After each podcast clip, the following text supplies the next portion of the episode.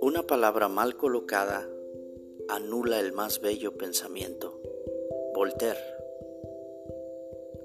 La palabra.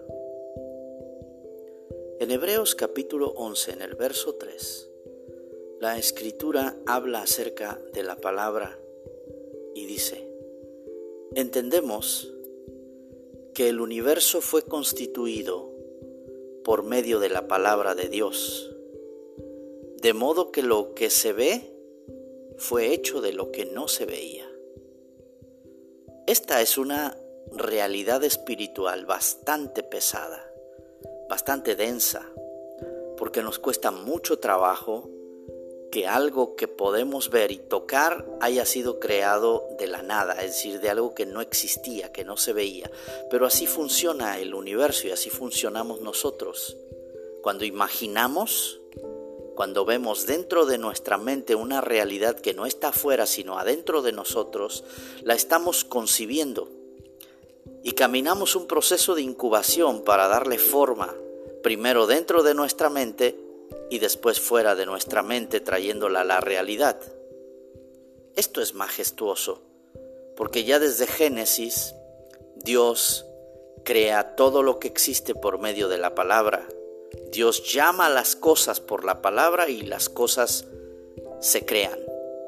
Aún el hombre, Dios le otorga identidad al hombre también por la palabra. Dios hace al hombre de acuerdo a su imagen y a su semejanza. Es decir, le otorga identidad también por la palabra. En el libro de Proverbios nos advierte el escritor de Proverbios acerca de cuidar nuestras palabras, porque dice que en nuestras palabras está el poder de la vida y de la muerte. Así que nos insta a tener cuidado cada vez que vamos a usar una palabra, saber lo que esa palabra puede producir. El mundo intangible está dentro de nosotros y está ahí para generar mundos tangibles.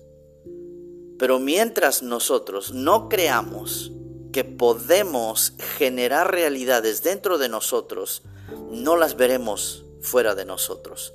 La palabra es la gran herramienta constructora. Nos ha sido dada la palabra para que por medio de la palabra construyamos, edifiquemos, aportemos, redefinamos y traigamos a la vida las cosas muertas. Así que creamos que podemos con la palabra construir mejores realidades. Hasta pronto.